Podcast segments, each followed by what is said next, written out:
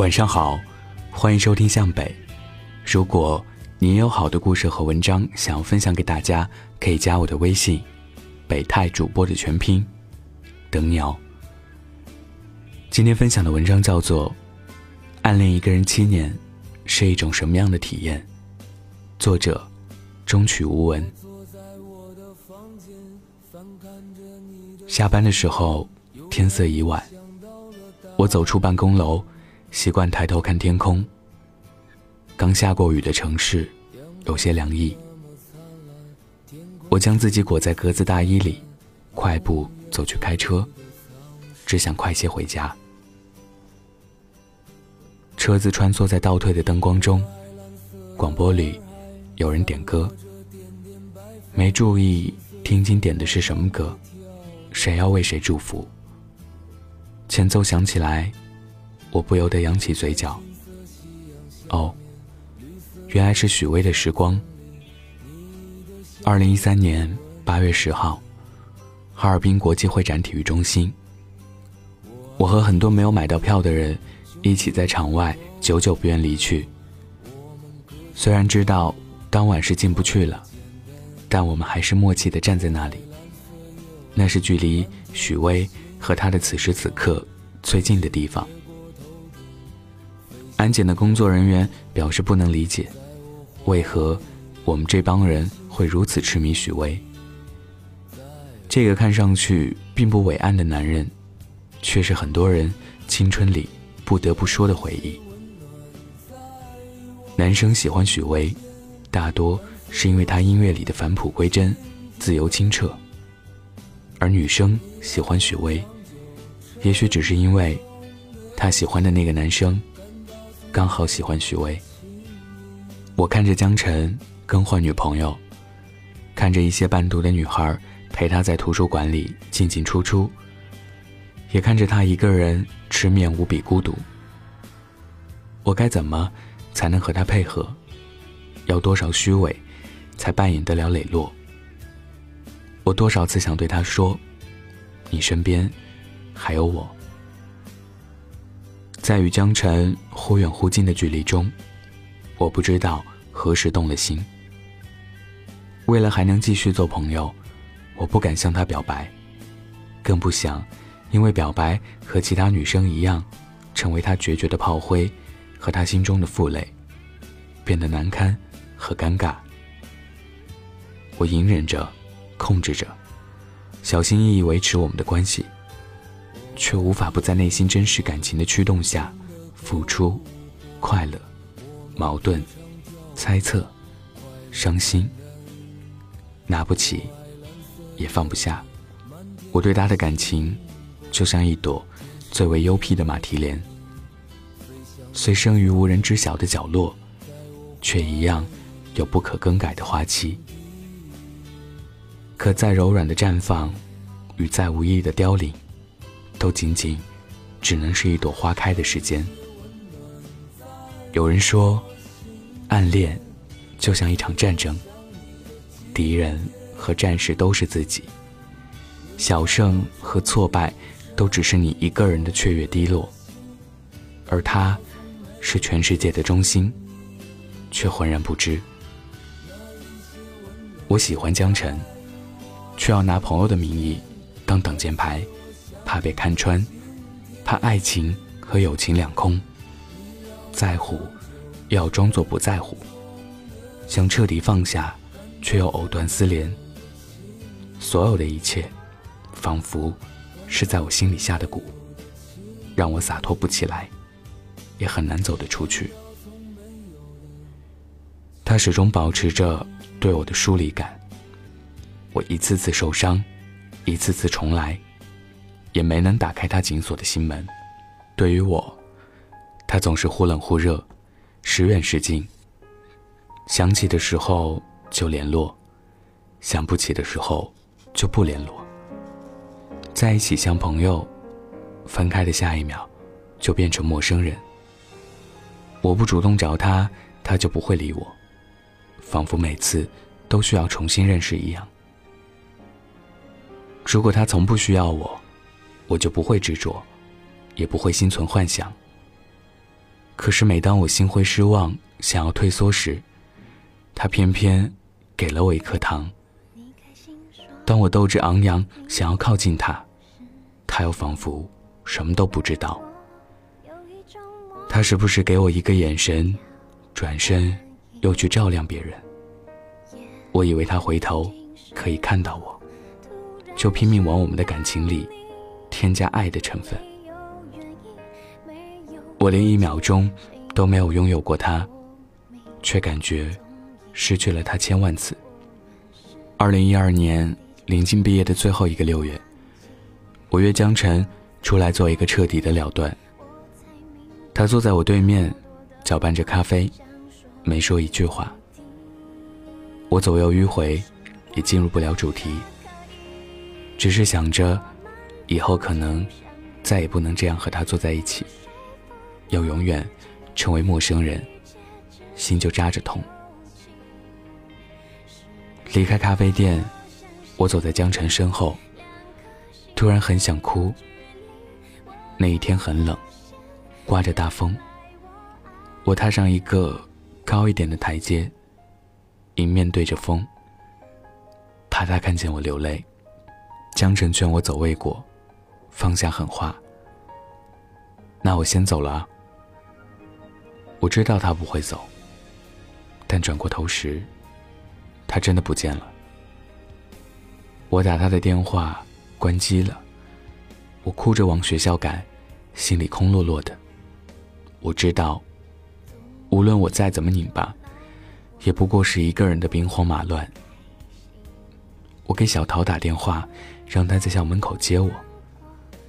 我抱着小桃大哭，发现江晨就在身后。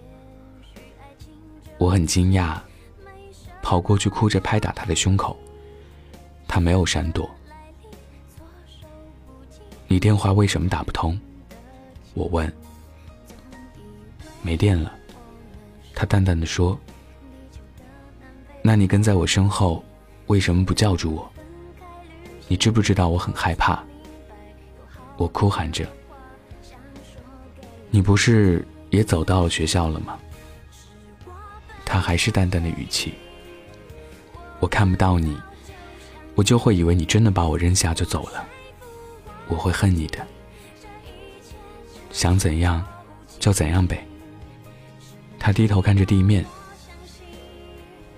为什么你想做什么就做什么，从来都不顾及我的感受？说完，我哭得更大声了。他抬头看着我，什么也没说。你能抱抱我吗？我哀求道。他缓缓走过来，紧紧抱住我，并轻轻拍打我的背。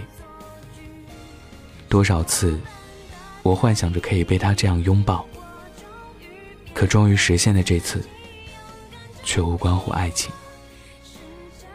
二零一五年五月，我和张扬去北京，在青年旅社和其他旅客闲聊，得知许巍要在北京开演唱会，知道我喜欢许巍。张扬问我要不要同去，可以到现场买黄牛票。我说，我喜欢许巍，还没到那个程度，不去了。我突然又想起江晨，想起他因为喜欢许巍而闪闪发光的样子。于是，就像当年在丽江给他打电话，突然就想联系他。以前看夏目漱石，把 “I love you”。译成“今夜月色很好”的时候，以为自己看懂了，无非是东方男人的含蓄之类。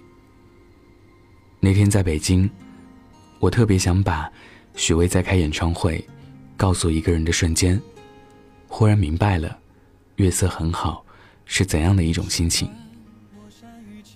那是和含蓄无关的东西，而且是含蓄的反面，是很直接的情话。我从小桃那里辗转找到江晨的联系方式，给他发了一条长长的短信。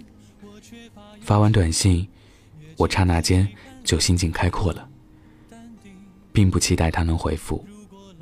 就像我爱着他的那些年，不需要他的回应。对于他，我终于可以做到随心所欲，不逃避，不顾忌，也不再期待。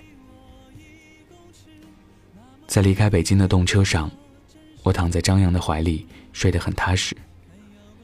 醒来的时候，张扬提醒我有短信。我划开屏幕说：“是江晨。”只见张扬满眼温柔。看吧。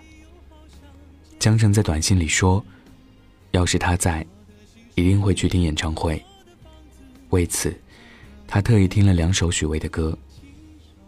看着短信，仿佛又看到当年的他。我没有删掉那个号码，也没有存起来。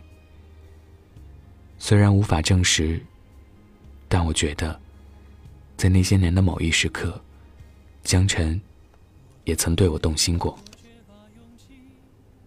我很能理解当年的江晨，因为我也慢慢变得冷静和克制，也明白很多事本就不由人。不管他现在是否依旧冷酷，我都望他能找到自己的归属，能有一个不设防、敞开心扉的人，说说心里话，过好属于自己的生活。张扬向我求婚的那天。翻出一个小本子，上面抄了好多当时我发的短信。那些短信大多都是工作上的交流，而且比较简短。张扬把超过五个字的短信都记在那个本子上。他说，那是他留下的关于我的唯一具体详细的纪念品。其余的时间，他都是注视着我，注视江晨的背影。我把那些手抄的短信拍照发给小桃，问他看后有什么感受。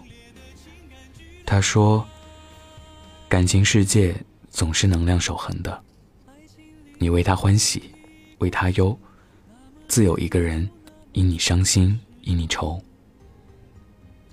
我说：“我就要嫁给张扬了。”小桃问：“他介意你放不下江晨吗？”我说：“已经放下了。”一切都只是曾经，未必就非得是永恒。我们这群人就像一些经过定点的线，相交过后，离得越来越远。江晨给过我美好，也教会我放下。最后，我才发现，我还可以选择拥抱另一段幸福。爱，不是今朝有酒今朝醉。而是此时此刻，你还在我眼里。爱来爱去，无非就是你点燃自己，只为照亮别人身边的那一处景色。我想，大部分普通人的爱情，不过是我左手生鲜龙虾，你右手茉莉清茶。我在树阴影下，望着你在高楼上，琴房通明，想念他。爱的幻觉。无非是山前明月，山后佳人。抬头看天空，沉沉楚楚；低头听，无端乱撞小路。直到张扬让我明白，爱不爱，也没有多么重要。多少句晚安，也不如一句滚去睡觉。拿出像卷轴一样的毕业照，我试图在台灯下。找找我们几年前的样子。照片中，我的目光朝向江晨，却发现张扬也看着我。后来，我才知道张扬一直留着一瓶冰红茶，七年未曾拧开过。他说，那是二零零八年十一月十六号排练，我随手递给他的。晚安。记得盖好毯子哦。